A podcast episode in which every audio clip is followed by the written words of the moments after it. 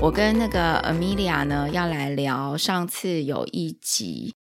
在第八十二集，我们有聊那个医疗器材丑闻嘛？那 Amelia 有跟我们介绍欧盟的 C Mark，原来就是从 MDD 到 MDR 的这个一些故事。然后啊，今天是这个 MDR 的续集。因为在那一集里面，我有问提问一些问题，就是那变成 MDR 之后的，就是到底改善了哪些东西？然后好像后来我们那一集，哎，Amelia 后来那一集之后，是不是好像很快的就发布了，说 MDR 要延后五年，是吗？对，我们现在录音的时候，呃，现在有这个提案正在讨论，就是。呃，欧盟执委会这边有提到说，他可以接受业界的声音，但是，呃，显然业界其实是在告诉欧盟执委会说，MDR 的实行如果要按照它原本的期程，那要很快的在这个呃二零一七年法令颁布以后，要在几年内把所有市面上的那个已经 CE Mark 的。医材要整个更新过，这个其实是对业界来说是有冲击、有困难，而且很有可能会造成原本在市面上可以流通的医疗器材突然间变成不能用，那会造成缺货的问题。所以业界其实是很明显一直在告诉欧盟执委会说，这个是挚爱难行。那等到去年年底那个时候提出一个案子说，诶，是不是可以到那个呃执委会里面去，或者是到欧盟议会里面去表决，想办法给。MDR 一个延长，然后新的延长的期程会是什么的时候，现在业界其实是在很强烈的告诉欧盟执委会说，不用再多花时间讨论，我们确实希望延长，而且赶快把延长的这个期程跟延长的游戏规则赶快定出来，因为有很多人他会在他的这个嗯。CE Mark 的校期之间，他要必须选择说他是怎么样赶快去把握这个机会，留在欧盟市场，然后一边让他这个延长的期限，让他可以赶快把他的 MDR 底下的这个 CE Mark 申请出来。所以，确实在现在我们录音的今天哦，嗯、呃，目前是业界的声音已经让。主管机关听到了，那我们觉得很可以期待的是，等到他的这个方案确定，然后要投票的时候，应该是很快会通过。只是说怎么延长，延长多久？哎，所以这还没通过哟？我以为已经定案了耶。提案出来了，提案出来，但是还没有定案。他有把这个呃延长的整个那个情况有写出来，然后他有要征询。业界的意见，嗯，所以听起来定案的可能性是蛮大的，对不对？只是还没有 finalize，但是一些都都已经列出来了。我我以为已经定案了。他的定案是指说有没有要延长？有，然后延长现在看起来草案是这个样子，这样。嗯，哦。哎，这样我有点不懂，所以就是说已经确定要延长了，可以这样讲吗？嗯，细节会在这个过程当中大家再讨论出来，但是有没有要延长的这个大前提，yes no，目前看起来是 yes，只是说它还有很多细节，现在大家正在讨论，因为嗯，它要整个延长，它实际上的配套。要怎么做？其实这个我觉得是更重要的，因为我刚刚提到说业界觉得挚爱难行，嗯，那实际上挚爱难行的原因有哪些？这个是不是在这一次的这个延长的这个配套里面有把它提出来？不然你只是多增加一点时间，很有可能大家会质疑说，你是不是只是无谓的让大家把在 MDD 时期拿到的 CE Mark 证书就延长而已？问题是你如果现在的一些瓶颈没有解决，比如说人力不足或资源不足，嗯、或者是其他的呃问题，比如说大家都忙着在疫情的一些相关的那个产品的处理等等的这一些，如果不排除的话，那这个延长很有可能其实不会实质上达到解决医疗器材缺货的问题。嗯，诶，有道理耶，这个有道理。好，那还有人在、嗯、在争执说。啊，如果你现在就把我延长的话，我当初全力去冲 MDR 要过的这些公司，我们都觉得啊，我们当那时候是被耍了吗？我们那时候在这么强大的时间压力下，这样子非常努力的去做，那其他后面跑在后面，然后慢吞吞的人，他现在反而没有为什么就得意了吗？这个其实我也有听到这样子的声音，虽然大部分的人可能没有时间去回头计较这个。可是确实这样子会让大家有一个疑惑，是说，如果在我们现在已经二零二三年了哦，这个法法令是在二零一七年公告的。如果在这么多年的期间，让大家转型的期间，这些公司都还做不起来，那你现在帮他延长，请问你是不是违背了你当初把它从 MDD 变成 MDR 的这个收紧管制的这一个心意，你又把它糟蹋掉？嗯，因为一延长已经五年了嘛，再延长，如果再五年就十年了，那一个东西要弄几年？那这样子，就是说这个这个产品，它如果十年它都可以用原来的方式在生存，那就是回到说改成 MDR 的用意，又因为其实也蛮久了哈，嗯。嗯，这个很有意思。好，那就那就看他最后细节什么时候会真的出来嘛。那上次啊，我有提到一个问题，就是上次我们有在上一集有讲，就是 M MDD 到 MDR 的那一集有讲说一个故事，就是说为什么 MDD 会变到 MDR 吗。那嗯，我我很想问的就是说这个。从 MDD 到 MDR 好，我们现在知道 MDR 是会比较好嘛？理论上，那它主要做了哪些事情？其实 MDR 在呃，光是条文上，你跟 MDD 去比，直接就是 MDR 多了很多。那如果我们仔细的去看，针对我们之前讲到的相关的丑闻，还有让。嗯，欧洲人开始质疑他们这个市面上医疗器材到底是不是安全有效的这一些，嗯，原本的这个丑闻来看的话，嗯，第一个大家会在想说，嗯，发证单位那些 notified body，你每一年都有去查这个公司啊，这个做细胶植入物做那个胸部植入的这一个法国的公司，每年都有去查它啊，啊，你都没有看出它在造假，所以大家第一个想法就是说。Notified Body，我到底可不可以相信？那这个就要讲到一个在管理上面的一个呃问题，就是说，今天 Notified Body 其实它属于的是一个民间的公司，然后呢，它是接受了各个国家的卫生主管机关的这个认可跟委托，它可以去审呃医疗器材厂商提供的这个呃申请案，然后它可以去做验证。那所以其实这个 Notified Body 它提供了这个验证的服务，它是跟医疗器材厂商收钱，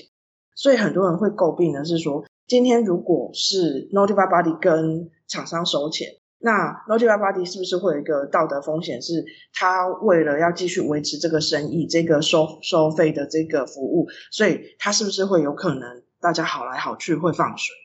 那还有就是说，今天如果我是厂商，我跟第一家 Notified Body 接洽的时候，他跟我说。你这里文件不好，那里要补做。我觉得哦啊，这个花很多时间，花很多钱，不然我去找别家，看有没有别家愿意让我过的，那我就去把生意给那一家做就好了。所以在这个过程当中，大家会有质疑。那也就是因为这样子，所以 MDR 里面有规定说，所有原本经由国家机关认可的这些 notify body，也就是民间给验证的这些机构，要重新去做验证。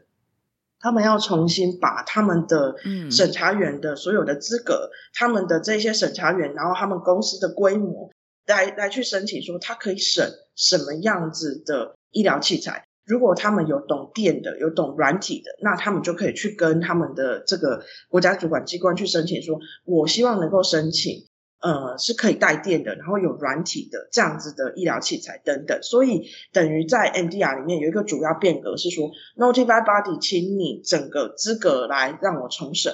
那同时呢，Notify Body 它也有一些新的相对的法律责任跟一些行为的准则，所以这个其实是 MDD 到 MDR 里面有一个很大的线索。那还有其中有一个有有提到，就是说我们刚刚前面有问一个问题，说之前的那一个 notified body 他去查这个法国这个植物植入物造假用工业矽胶的这个厂商，他该查的都有去查，啊，你怎么都没有发现问题？大家就会质疑说，因为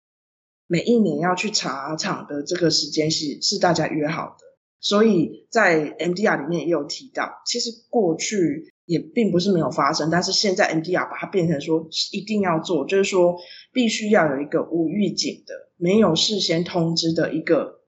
查厂。嗯，那这个东西就会变成说，如果你造假的话，你没有办法好好的去面对这种无预警的这种集合。那这也是在 MDR 里面其中的一个改变的那个措施。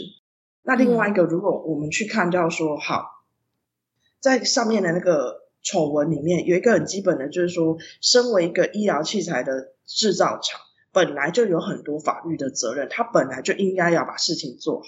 所以在 MDR 里面的第十条，他就有整个提到说，我一口气把所有身为制造厂的这个呃哪一些规定全部都列出来，然后要求。医疗器材制造厂有一个非常清楚的这个权责要去遵守，那同时也增加了一个东西，呃，它叫 PRRC，就是 Person Responsible for Regulatory Compliance。我查了一下它的中文，有人翻成责任人，有人翻成法规遵循负责人。那意思就是说，其实他开始让公司有一个。必须要去指定一个人，而且这个人他的学经历必须是他能够担当这个责任，他能够确实来的去看公司每一批放行的这个医疗器材是不是真的符合所有他在技术文件里面宣称的这一些效能效用等等。所以他开始也有去指定说，我不止在法规上面原本就要公司的 CEO，也就是负责人要负法律责任，他同时也要求公司必须指定一个。懂法规、懂懂技术、有相关背景的人，可以去为产品的法规的合规性做负责。这个 PRC 也是 MDR 才有的。嗯，那还有就是 MDR 里面它有强调一个东西是风险管理。其实风险评估、风险管理是本来就存在的，但是这一次它在 MDR 里面有很多的琢磨。它有其中一个原因是。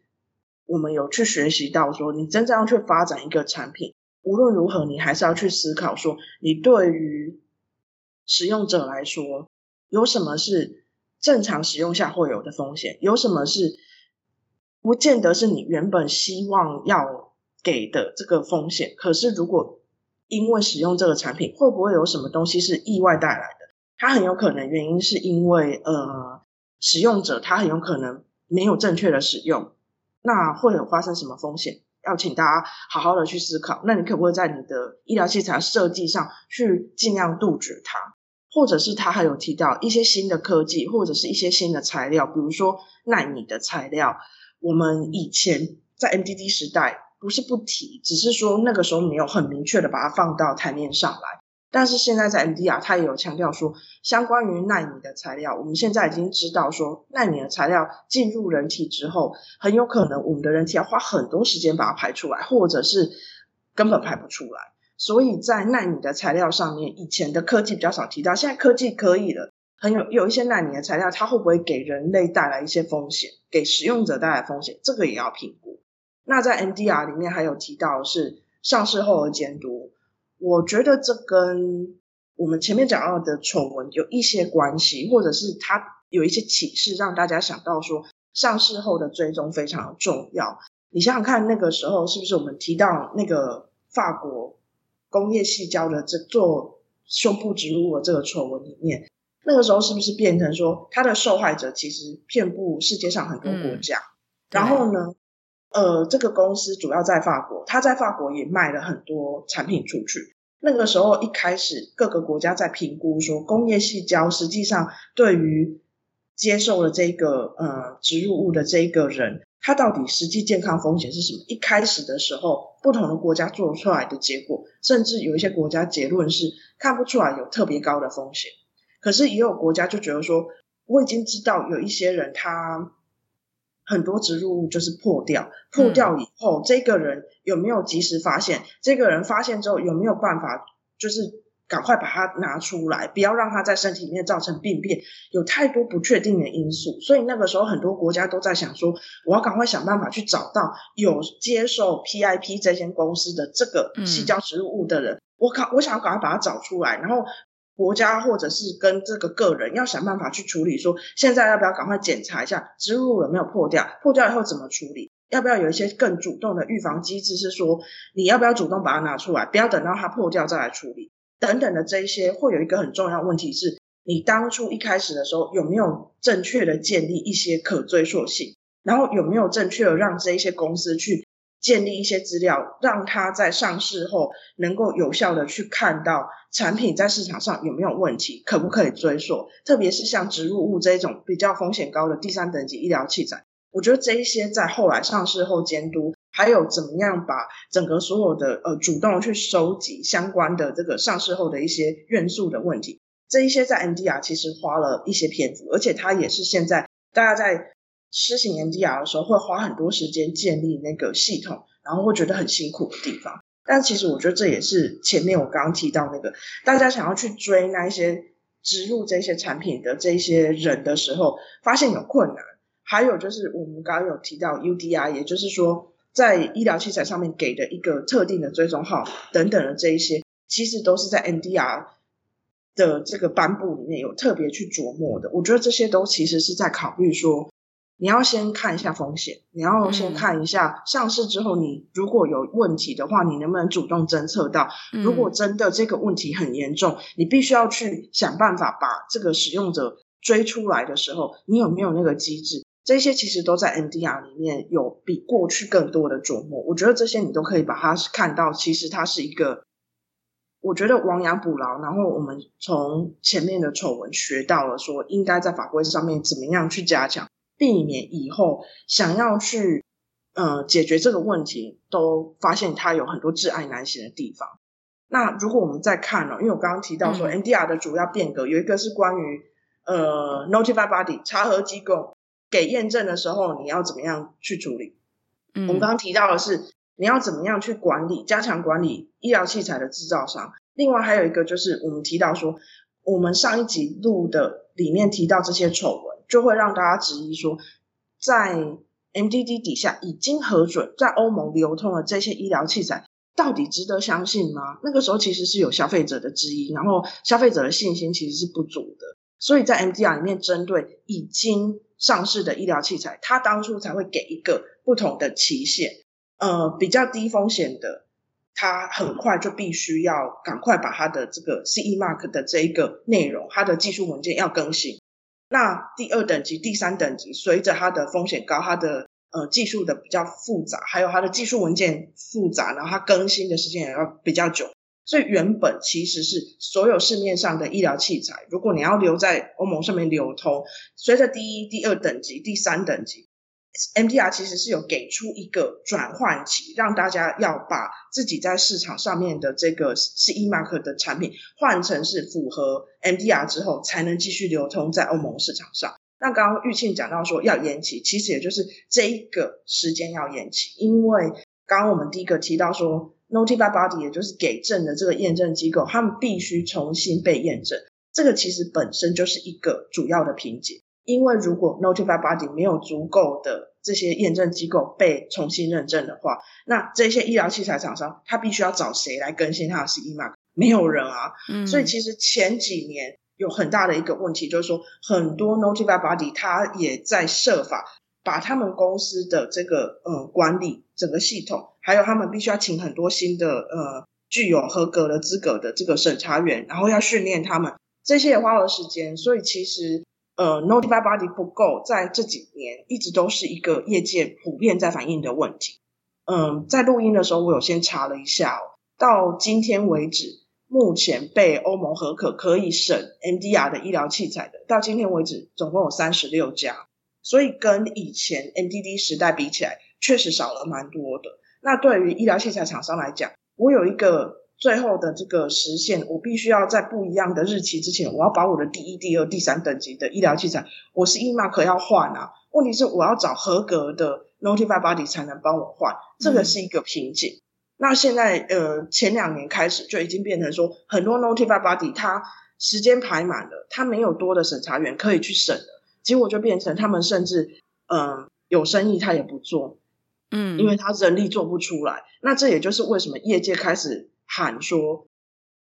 欧盟执委会，你这件事情不处理的话，你要维持原本的这个呃换证的这个期限，你会缺货。这就是为什么大家现在在讨论这个，也就是为什么我刚开始前面跟玉庆说，我觉得欧盟执委会会点头的机会其实是大的，因为不然的话就是按照原本的七成，那就真的要缺货啊。那我们还有提到另外一个，就是说，现在新的这个呃管理制度底下有强调一件事情，就是说，如果我是医疗器材制造厂，我想要把我的那个医疗器材做 CE mark，然后我是要必须要请。Notified Body 来审查的这一种，那我不能够同时去问 A、问 B、问 C，问问看哪一家好像比较容易过，那我就去找这一家来做。这种我们原本在诟病的这一种让厂商可以投机取巧这个机制，现在 MDR 也有基本管制。呃，所以你如果说现在是医疗器材制造厂，我现在去找 A Notified Body 的时候，我必须要去揭露说我有没有同时去找别家。现在其实已经有这个管理的制度，不要让这个大家去找说看哪一个呃柿子比较软，所以这个其实都是我们从前面那边学到的一些教训，不要再把这个呃重蹈覆辙就对了。那有一个东西，我觉得在我工作的地方大家都有比较在讨论的，就是说我有一些同事。他们呢，原本是在 Notify Body 工作，那他们是那边的审查员。那他们有一些人曾经跟我分享过说，他觉得 Notified Body 无论如何都是一间民营的公司，所以他们的这个 Reviewer 之间的聚会，审查员之间公司在开会的时候，不只是大家在统一说每一个审查员之间的审查标准应该尽量一致，还有一件事情其实是在讨论绩效，在讨论钱。所以对这个审查员来讲，他有时候会担心说，是不是会有我们前面讲到的弊端？我会不会有时间的压力？我会不会变成说我不要去真的让厂商觉得这一间 Notify Body 很难过，所以就跑去找别间来合作？所以我这个同事曾经有跟我讲过说，他当初离开 Notify Body 回到业界工作，有一个原因就是因为他觉得。他认为很有可能会有这个道德风险，可是他不愿意被公司，也就是 Notified Body 压迫，说不要让厂商这么这么刁难，这么让他们难难难过关。但是呢，呃，因为我在瑞典工作，所以我也可以分享一个前去年之前大家都在讨论的，就是说，瑞典政府作为一个呃投资者。他其实有投资一些研究型机构，那我之前曾经有讲过，就是 RISE，R I S E。那这个投资型机构其实他自己出来成立了一个 Notified Body，那他背后的资金其实是瑞典政府为主。那他那个时候在成立的时候，在我们瑞典的这个圈子里面，大家本来有一点蛮有期望的，因为会觉得说，今天如果他背后是政府的资金，他不怕倒，但是呢，他可以去请一些。审查员比较不会被这个绩效钱来追的时候，他很有可能可以做得更公正，然后更能够把实际上该审什么就就给什么的这个标准更落实。当然，我觉得我这样讲的时候，有的人可能会觉得不公平啊，并不表示其他的 Notified Body 他们是民营单位，他们就会偏颇。可是，当 MDD 到 MDR 这个本身 Notified Body 使用者付费是由呃医疗器材厂商去支付的时候，很多人会质疑说，这样子会不会经年累月之后一样大家得过且过呢？那这样子 MDR 原本其中一个嗯、呃、MDD 的弊端导致 MDR 的产生，或许到最后就是过一阵子之后大家又恢复原状。所以那个时候，当瑞典政府背后的 RISE 出来做一个。呃，Notified Body 的时候，大家确实会有一些蛮好奇，而且会讨论。我可以分享一下，因为 RISE Notified Body 它的名字应该是叫做 RISE Medical Notified Body，因为它就是要专门做医疗器材，它没有要做别的产品。它其实呃筹备已经超过一年多，那他也请到一些人，然后他们希望可以的话，在二零二三年的嗯年中以后。就可以变成是一个经过认证，然后可以开始审呃医疗器材的这样子的验证单位。所以我觉得大家可以看看，因为显然在年中以后才才中间的中，嗯，正式营运，对吗？对，他希望，因为他现在其实就是在筹备，哦、然后他在请人，所以前一阵子我们都已经有听到很多他的消息。嗯、那我觉得这也很有趣，因为有很多 Notified Body 在 NDR 之后，他其实是没有办法存活，所以他已经离开这个市场。但是显然也有人是发现说，这个市场正应该要呃。它有瓶颈，这应该可以跨入。所以，像我刚刚提到的，瑞典政府为资金的背后的这个研究型机构 RISE，他选择成立了一个 Notified Body，他现在正在争取可以变成是能够审医疗器材可以发 CE Mark 验证的这样子的一个单位。嗯，我我刚刚这样听你讲啊，就是 MDD 到 MDR，第一个要去改变的就是，就是第一个已现在也已经改变的就是 Notified Body。然后接下来，对于整个流程里面过去可能造成问题的，就是对于厂商来讲，然后对 Notified Body 来讲，都在改变，对不对？都有一些改变。刚刚听起来是这样，然后甚至就是这个呃商品真的已经被使用之后，怎么样去能够更早的在风险管理上面也做改变。然后另外一个就是。呃，你提到的这个瑞典政府，他们用政府的资金去成立的这个 Notified Body，我刚刚就在想说，假设我是要把我的产品去送给 Notified Body 的人，我会选择这个瑞典政府的单位，还是民间其他的单位？因为现在感觉是说 Notified Body 不够，对不对？就是不够多，然后要送审的东西很多，所以。呃，大家都在排队，挤破头这种感觉。嗯，嗯对啊，这个大家会，你哎，你觉得如果大家会偏好，会有偏好吗？还是没有？我跟你讲，其实我我没有一个，我没有一个答案哦。因为像我，如果在公司里面辛辛苦苦把我们 MDR 这个 MDD 转型 MDR 这些，我应该去找谁？对。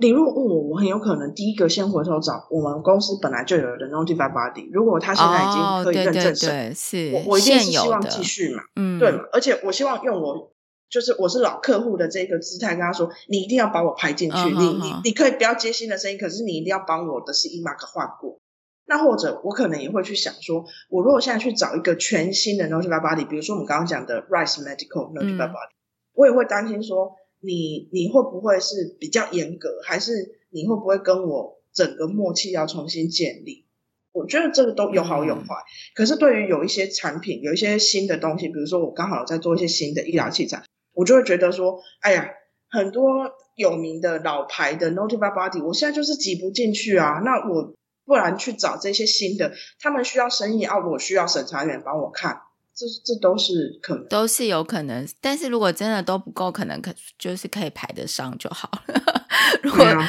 如果这么抢的话，而且我刚听完之后，我觉得这个法规人员的工作职务大增。哎，嗯，没有错。对啊，你刚刚讲到的那个什么 PRRC 这一种人，对不对？对这种人应该是原本公司里面的法规的人吧？是吗？可能是 QA，可能是 RA，也有很也有可能就是看公司认为说，实际上非常适合做这个监督的，谁是在做合规的都有可能。那其实法规里面有提到说，应该有什么样子的背景，还有要有哪一些相关的业界的经验。我觉得这些其实都是给公司决定，但是它有背后一个精神，就是说要找人出来负责哦。因为有时候 CEO 他是一个经营者。但是他确实负最终法律责任，嗯、可是他不见得是合规上面最专精的人，所以我觉得这也是在这个法条上面非常直接的讲出来说，我们希望你能够非常重视合规。所以这个人他还是有一些，就是他还是有给你一些标准，就是这个人不能随便拉一个人来教他顶替嘛，嗯、对不对？这个人也是要有一些条件的，是这样吗？这个这个人的名字要送出去的吗？是会登记的，会登记的嘛？吼，嗯、然后要看他是不是合标准，不能随便拉一个人来嘛。嗯，没有错。诶，好，然后那这样我们大概了解 MDD 到 MDR 的改变了，看听起来是做了蛮多事情。那现在就是说，像我们在台湾啊，上次问的我有提一个问题，就是我们在台湾的状况会不会遇到像嗯 MDD 这种状况，就是乱七八糟审核，会会有这种状况吗？我们台湾的医疗器材是怎么审、怎么上市哦？跟我们刚刚讲到欧盟这个方式其实不太一样。我们台湾主管的依旧是 TFDA，然后它就是食药署。那食药署就是老大。那在食药署底下有四个医疗器材的代施查核机构，呃，很多人应该有听过。这四个是哪四个？第一个是工研院的量测中心，第二个是金属中心，第三个是。塑胶中心，第四个是呃电检中心，所以呢，现在其实是我们的食药署是主管机关老大，他有找了我刚刚提到的这四个中心。那实际上，我今天如果是业者，我其实在提出申请的时候，我是对 TFDA 提出申请，我规费也是交给政府，也就是 TFDA 食药署。然后呢，食药署他会把这个案子分给我刚刚讲的这四个中心下去查。那这四个中心，它也是对食药署负责的。那所以呢，等于是说，我们政府的这个管理的方式是说，管理依旧是在政府这边管。那呃，审查员呢，在这四个代市查核中心里面有。那这四个代市查核中心各有自己的很专长的地方。那所以，代市查核中心审完之后，就把审查的结果呢交回去给食药署。食药署的承办人最终会去做这一整个的统整。所以你刚刚这样听起来，你就会发现说，我们的管理的方式其实跟我们刚刚讲欧盟这个其实是不一样。那还有我刚刚有特别提一个，是说今天业者是把这个规费交给政府，然后政府再去处理说，哦，谁来帮我审？这这个是代施查核机构这个问题。所以这里面呢，有一定的程度避免避免了我们刚刚讲的那个说，今天代施查核机构是一个民间单位，他直接跟厂商收钱。会不会有大家好来好去的这一个问题？嗯，在这件事情上面，以我们台湾目前的管理的这个情况来说，不存在，因为我们这个厂商不是付钱给这个验证机构本身，而是付钱给政府，由政府来来发配，说是哪四大中心的哪一个中心来审。这个会比较像美国的方式，是不是？对，是比较像美国的方式。美国它的情况其实是它有。成立不同的那个专业的 panel，因为医疗器材涉及的技术实在是太多了，有非常多不同的科技，所以嗯，FDA 美国的它也有不同的这个呃，等于我们说 panel 可以说它是不同的专业的委员会吧。嗯，那其实美国最主要在审的依旧是 FDA 里面的人。美国确实也有开放说，有一点像是类似认证 third party，有时候你可以把它视为好像只是民间的这种呃验证机构。呃，FDA 其实美国的，它其实之前好几年都有努力的去推说，如果是低风险等级的，它去认证一些 third party，让厂商去找这个 third party 来审。可是我相信很多人会有一个经验，就是说，如果我真的去找这个 third party 来审。最终这些 third party 给的这些意见，我是厂商，我跟 third party 这个审查员已经都来来回回已经把文件都讲好了，third party 已经没有意见了。所有的文件回去给 FDA 的时候，FDA 他依旧保留他的权限，他依旧可以问问题，他依旧可以最后决定是否给过。所以呢，有的人甚至会怀疑说，这样子我到底有没有省到时间，还是我直接对 FDA 比较快？这个中间呢，我觉得。它其实是 case by case，要看你的产品是什么。那还有一个就是说，实际上我认为在实务上哦，在美国想要上市的医疗器材，其实它找 third party 的这个比率依旧是蛮小的，很多到最后还是一样，厂商直接对 FDA 是嗯最常见的情况。那 FDA 它是怎么样找人来审呢？它是不是每一次它的审查员都有足够的这个专业呢？这个其实是多半时候有，但是。呃，缴规费给美国 FDA，他如果认为他需要找外部的专家，比如说从学校找，这个也是在钱里面，在这个规费里面就已经含了这一些呃需要的费用。所以其实以管理的这个模式来讲，感觉上台湾的情况确实跟美国 FDA 比较像，也就是说，今天 FDA 是一手抓在手里的，嗯、给证是、嗯、是抓在这个主管机关手上，所以就是制度制度不一样。那我们是跟、嗯、呃，相较之下啦，我们台湾跟美国的方式会比较相近。那、嗯现在就是说，之前 MDD 已经有很多，就是 MDD 的方式已经有很多产品上市了嘛，就是有、嗯、有 CE Mark 的医疗器材，我们会用到吗？如果有一些厂商，它其实是有 CE Mark，然后它也有。卖台湾，我们当然有可能会用到，嗯、但是我们刚刚也提到说，在台湾我们可以用到的医疗器材，必须是跟食药署拿过证的，是我们台湾这边的，对不对？所以还是会再审一次，没有错。嗯，哦，那会好一点吗？就是说，嗯、呃，就等于说这边有审过一次，这样会有好一点吗？我觉得是有啦，因为我们刚刚前面提到那个 CE Mark 那边的产品，嗯、没有办法说，因为它在欧盟可以上市，所以它自动来台湾就可以，它还是要经过台湾这边 TFDA 的审核。就算有简化模式，但是我们这边还是有经过一些一定的审核的过程，所以我觉得说大家的疑虑不会像在欧盟那样子。嗯，不过这样子，哎，我觉得欧盟过去的这个 MDD 的这些医疗器材。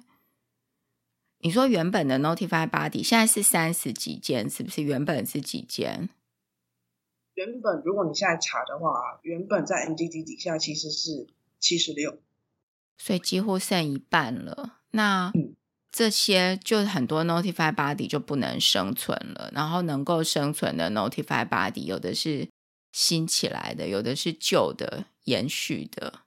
对，但是不管怎样，感觉现在因为也。感觉也是很竞争啦，就是你要去抢时间嘛，你要登记，然后变成可以帮你做审核的单位变少了，可能很多人在排队，所以这样的确听起来延期的可能性是非常之大。对，OK，可以分享一个哦，嗯嗯，在欧洲这边的 Notified Body，嗯，当时候大家就会开始。要请人嘛，然后赶快请一些具有相关的嗯学经历的，的人，对对，想要赶快变成是 reviewer，因为你这样子才能够有足够的这个不同背景的审查员可以去跟官方申请说，我想要审查全呃品类全品项的这个医疗器材。所以那个时候其实好几年前或者一直到现在都有，就是说 Notified Body 其实是在请各式各样的审查员，还有包括一些。做这个居中协调的这一些呃 project manager 等等，但是我有机会跟某一些 notified body 谈到，重点是这些你好不容易找到适合的人选进来 notified body 以后，整个这个以审查员来讲，技术审查员来讲，他们的培训过程至少要十八个月，也就是说，我请一个人进来，我要培训他一年半，他才有可能可以上线开始接一些审查的案子。各各位可以想象，他这一整个这样子一年加一年的时间起来，其实他这个瓶颈就是来自于这里。嗯，就这时间一定要等，就是除那那他如果原本就是在当，他原本就是他不需要训练的有这种人吗？呃，我知道的，大家其实都有一些转训，因为 MDD 跟 MDR 的这个过程当中，还是有一些不同的要求。还有一个就是呃，在对于 Notify Body 的要求里面会有一些不同的机制，比如说要求审查员之间要有更一致的标准，然后大家就会有一些不同的训练，然后还有就是说怎么样去切分，如果有电的要怎么样做，然后如果有软体怎么做，然后有大家各自看各自呃擅长的部分，可是又要怎么样合起来做一个同整性的一个审查报告，这一些整个工作流程其实。都是有经过整理，所以大家即使是原本的审查员，都还是会经过一个转型，然后要一些相关的训练。嗯，上一次啊，在上一集里面，就是我们聊完 MDD 转完 MDR 之后，我们有听众留言，他有询问一个问题。诶，我我先把题目念一下，我我先把题目念一下，然后。我们来讨论一下。他说，MDR 要求临床评估中的竞品比较时，制造商需要提供竞品的技术规格资料。那在无法拿到竞品的技术规格，例如性能测试报告、电信安规报告等的状况下，如何证明我们的产品技术上与竞品相同？还是只能回去做临床试验？这题目你你怎么看？这个？嗯、我我只能给一个我自己在做的这个过程，嗯、我会怎么做？嗯呃，其实在这个问题里面有提到临床评估，就是 clinical evaluation，嗯，里面的竞品。其实连竞品要怎么选，它是 equivalent 还是它是 similar，在这件事情上面都有相关的标准。嗯，我会建议先去看 MDCG guidance，它的编号是二零二零之六。你会发现它其实就是没多久，大概两年多以前发出来的指引，它里面就有提到说你 clinical evaluation 要怎么做。哦，我更正一下哦，关于 equivalence 的这个指引的号码是。二零二零至五，它里面就有提到说，呃，可以从哪几个面向下去分析这个竞品对你来讲可不可以称为 equivalent，还是它必须做 similar？这是第一个。嗯、那在这个指引里面就有提到说，你可以用哪一些面向下去切？说今天我的产品规格列出来这样，规格它有分哦，它有分说是 technical，还有还是 biological，还有在 clinical 上面的这个。相关的什么样子能够称为相等？那你就可以把你们家的产品跟你认为可能是竞品的，把它整个列出来，然后根据指引里面提到的相关的这个呃 criteria 去决定说，我能不能说它真的是我的称为相等的竞品，还是我退而求其次去找什么叫做 similar？嗯，然后这样子或许对你来讲可以扩充你在 clinical evaluation 的时候，你可以相对的去。讲说，我有哪一些类似的呃技术，是跟我今天这个产品本身是有哪一些雷同，哪一些稍微不同，你就可以用 similar 来相对的去把你的这个内容阐明出来。那另外一个就是提到说，你要把技术规格哪一些可以比的时候，在这个指引里面有提到。那另外一个是拿这个你找到的很有很你认为是竞品或是类似产品的这个呃。Conformity statement，他在他的呃说他符合是 EMARK 的这一个呃声明书里面，他会提到他符合哪一些 ISO 的标准。确实，我们没有办法拿到它始终的这个这个原始的资料，但是呢，尽量把它符合的哪一些安规、哪一些标准，把它全部列出来，把这个东西拿进去作为是你可以参考的，因为你也必然跟进这一些。那另外一个是提到呃有一些逆向工程可以做。但是在今天这个竞品不是我们公司的产品，所以我拿不到它的详细的内容的时候，它确实会有一个限制。所以在业界会有一个说法是说，是不是我必须去跟这个竞品的厂商去签约？其实这件事情在大家在实物上面就会觉得说，第一个不太可能啊，因为当我去接洽一个竞争厂商说，我想跟你签一个约，啊、我想要跟你拿，对啊，竞争厂商谁会给你？对啊，对他也怕你抢他的生意吧？他最好想说你，你如果弄不出来，他就可以独占 市场，对不对？对，所以其实我我为什么要提这件事情，是因为有一个江湖传说是说，你一定要去跟他签约。但是你如果去读 MDCG 二零二零之五，我刚刚提到这个 equivalence，他其实有特别提到说，确实他会强调你必须要有某种程度的这个呃资料，你的竞品的资料。所以大家在提到这件事情的时候，就觉得说。你根本就是在暗示说，除非我的公司出下一代的产品，或者是出雷同的产品，除非是我同公司的东西，不然我根本就没有办法做相关的呃临床评估嘛。那我觉得他其实，在 MDCG Guidance 里面有提到，他没有要求你一定要去跟他签约，可是呢，实务上很有可能大家就会变成说，我除了去跟这个竞品厂商签约，我拿不到详细资料，我还是只能讲按照。MDCG 里面把它列出来，相对想要比较的规格，至少你知道的那些规格一定要全部拿出来。基本列完之后，跟你们家的这个 Notified Body 去讨论。我认为整个所有我能做的，我全部都做了。逆向工程做了一些该做的测试也做了，然后呃纸面上面我可以做的一些相对的比较，我全部按照指引要求的都做出来。剩下还有没有什么是你认为在临床上实际你跟你的这个比较品有差异的？针对这一些，再很针对性的去问 Notify Body 说，你认为这一些真的有值得要去做一个临床评估，要去做临床试验才能够回答吗？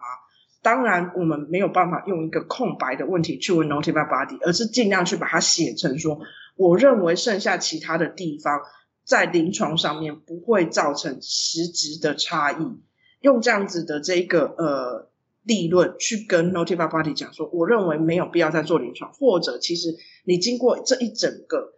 评估之后，你会发现。我们家就是跟外面的东西确实有差异，那我们针对这个差异的地方去设计一个试验，非常针对性的去把它做出来，因为毕竟做一个试验其实不便宜啊。嗯，那我觉得等到你把这一些临床评估基本该做的功课都做完了，你再去找 Notify Body 讨论，比较有可能是可以得到一个比较好的回答，因为 Notify Body 是非常肯定在法规严格的要求下。他们不能够提供意见，他不能够当顾问，他不能够回答你一些假设性的问题等等。可是，当我已经把我的产品的临床评估整个写完，我就是很具体的告诉你，嗯，我认为我这一些差异不造成临床上面实质的差异，你就问问看你 Notify Body 是不是同意嘛？那我觉得，嗯，你说，我觉得唯一要注意的，身为一个 RA，我要提的就是说，当然这件事情。要提早写，提早问，不要等到你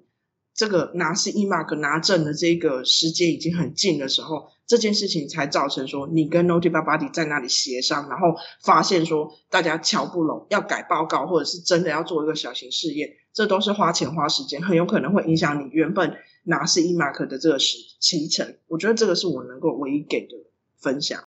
嗯。就是有那个 MDCG，对不对？刚刚讲有讲 MDCG 嘛，然后你刚刚有讲到二零二零之五，是不是？嗯。所以大家可以去找那个里面有一些有有，其实应该是我觉得详细读哦，像这种文件啊，其实你好像详细读几次，都会有一些启发，然后就会知道可以去怎么做，可能还是要有。要有所本啊，就是我们如果要做这个东西，应该还是要 follow 他们的规则来做，他们的 guidance，对不对？你说 MDCG 这种这个东西是谁弄出来的？MDCG 它的全名是 Medical Device Coordination Group，这一个群体，嗯、这一群专家呢，其实它是来自欧盟各国的卫生主管机关，嗯，然后呢，业界的代表，Notify Body 的人，还有一些学界的人。嗯大家组合起来要做什么呢？就是在想说，MDR 在执行的期间，法令写出来，嗯、法条写出来，可是实际上在执行的时候，大家就会说，哎，这一条到底要怎么解？会有很多问题，对不对？所以就会去找这个文件。哎，这个，但是 MDCG 是 MDR，怎么讲？是有连接的吗？我的意思是说，它是一个官方认证的文件吗？在 MDR 里面就已经有提到说，会有一些。嗯，相关的指引是必须要出来的。比如说，像我们台湾的话，uh, 你会有一个法，然后你会有施行细则。嗯，所以呢，在欧盟里面，它没有所谓的施行细则，可是呢，它就组成了一群经过认可的这个呃团体，专家团体，他会去针对一些实际在执行上，在法条解读上，大家觉得说有疑问的地方，他就去写指引。所以你如果看这个，嗯。MDCG Guidance，请大家上网 Google 的时候，你会发现你连到的这个网址本身，它是属于欧盟执委会底下的，所以它确实是官方的网页下面的一个呃内容。嗯，哦，OK，好啊，所以我觉得做什么这个还是要有所本啦，不是说你自己觉得怎么样弄就可以。嗯。然后另外就是要跟，当你弄出一些东西来之后。就是跟 Notify Body 去讨论，尽早尽早讨论嘛。哎，感觉这件这整件事情啊，真的是不容易。难怪现在大家都很忙，都在忙这些东西。就 就是这些之前呃 MDD 的这些这些厂商，现在应该都在忙这些东西。不过 RA 的工作听起来大增哎，就是啊 Q 啊都都大增，RA 跟 QA 都大增，对不对？上次我们有一集就是 Amelia，你有分享那个 RA 的工作在做什么吗？那一集的收听非常的非常的不错，就是可见大家对 RA 的工作很有兴趣，而且我看就是那那个已经我们那个算是我们做 Podcast 蛮早就开始有的那一集，就蛮早前的集数，但是到现在都一直都有人在听。可见大家对 RA 很有兴趣诶，所以有有人在做 QA 的嘛？我们应该邀请一个 QA 的，呃，这个实际在执行 QA 的人来分享一下 QA 在做什么。如果听众里面有一些人有有兴趣分享，都可以留言，然后也可以跟玉庆接洽。对啊，如果我们听众里面你是直接你是 QA 的执行人员，然后你想来，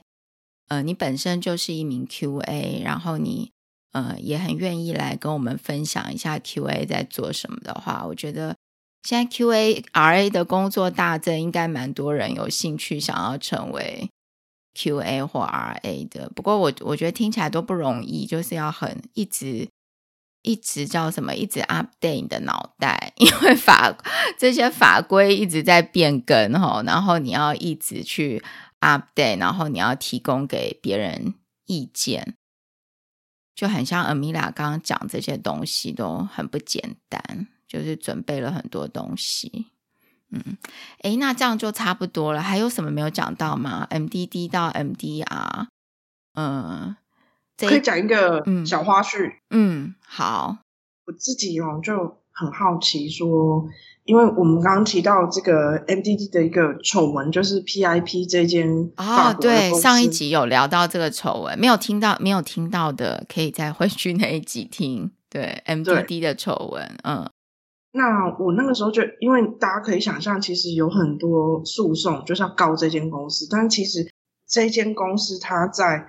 呃，事情爆发没有多久，他就宣告破产。然后，所以我觉得有很多人其实是没有拿到那个公司本身给的赔偿。那后来很多国家，比如说法国啊，比如说英国啊，他们是主动发布通告给这个所有可能有收到这一些植入物的这些使用者，跟他讲说，你们要不要来做一些呃预防性的去做乳房的检查，或者是主动的把这个乳房植入物拿出来，因为这些手术都要钱。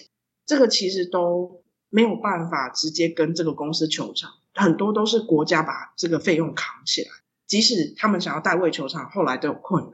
那我那个时候就很好奇说，那嗯，这间公司的 CEO 呢？倒闭了。对，其实这个 CEO 他有被告到法庭，然后呢，诉讼呢也有在进行，因为其实受害者来自法国等等好多世界不同的国家。但是呢，这个 CEO 其实他事发当时他年纪已经不小了，然后呢，这一种诉讼大家可以想象，其实他会一审二审这样子一直往上走，所以他在其中一些呃案件还在进行的时候，他就保外就医，然后呢，他大概在。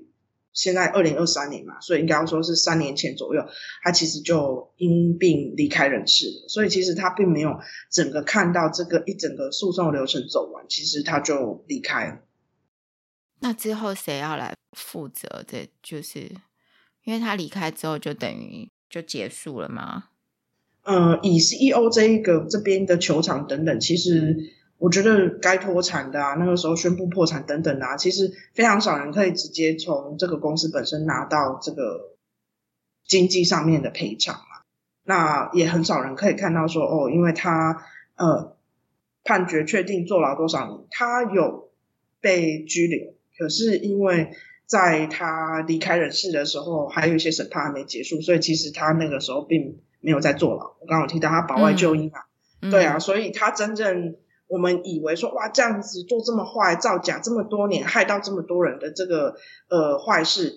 这个主谋应该要在牢里面做到那个吧，做到长狮子吧。嗯、结果其实很可惜没有啦，这个是我自己因为好奇啊，所以我有去查了，结果发现说他确实就是年纪，然后生病，然后就就走了，就走了，他没有真的像我们想象中一样说要坐牢啊，嗯、然后要去呃呃让正义得以实现。其实我我不觉得有。哦，这个是 PIP 的 PIP 嘛，对不对？PIP 的那个老板负责人负责人。嗯、OK，哎，今天好多好多那个就是。Amelia 这边帮我们分享了很多那个法规的相关的知识，今天又是一个知识满满的一集。然后我们很期待，就是如果有 QA 的，如果你是 QA 的话，欢迎写信，那个也来分享一下你的 QA 的都在做什么啊？因为现在看起来 QA 跟 RA 的工作，应该未来在这个市场上面。诶，应该不会有 RA 跟 QA 找不到工作的吧？在就业市场上，永远就是事求人跟人求事，你要看怎么媒合嘛。所以我觉得不一定。我觉得 MDR 其实不只是 QARA，、嗯、你想想看哦，你的供应链管理啊，对，你的很多各式各样各整个公司各层面其实都有，因为它要求增加，然后也希望大家都可以有妥善的管理，所以你会发现人资啊等等很多事情，其实大家工作机会都增加。我觉得。那那我问你哦，就你知道在台湾的这个医疗器材厂商有因为 MDR 这件事情，QA 跟 RA 的工作有增加吗？当然啊。嗯，OK，好哦。那如果对 QA 跟 RA 有兴趣的人呢，就继续听我们的频道，或许有一天自己也可以成为 QA 跟 RA 这样。今天谢谢 Amelia。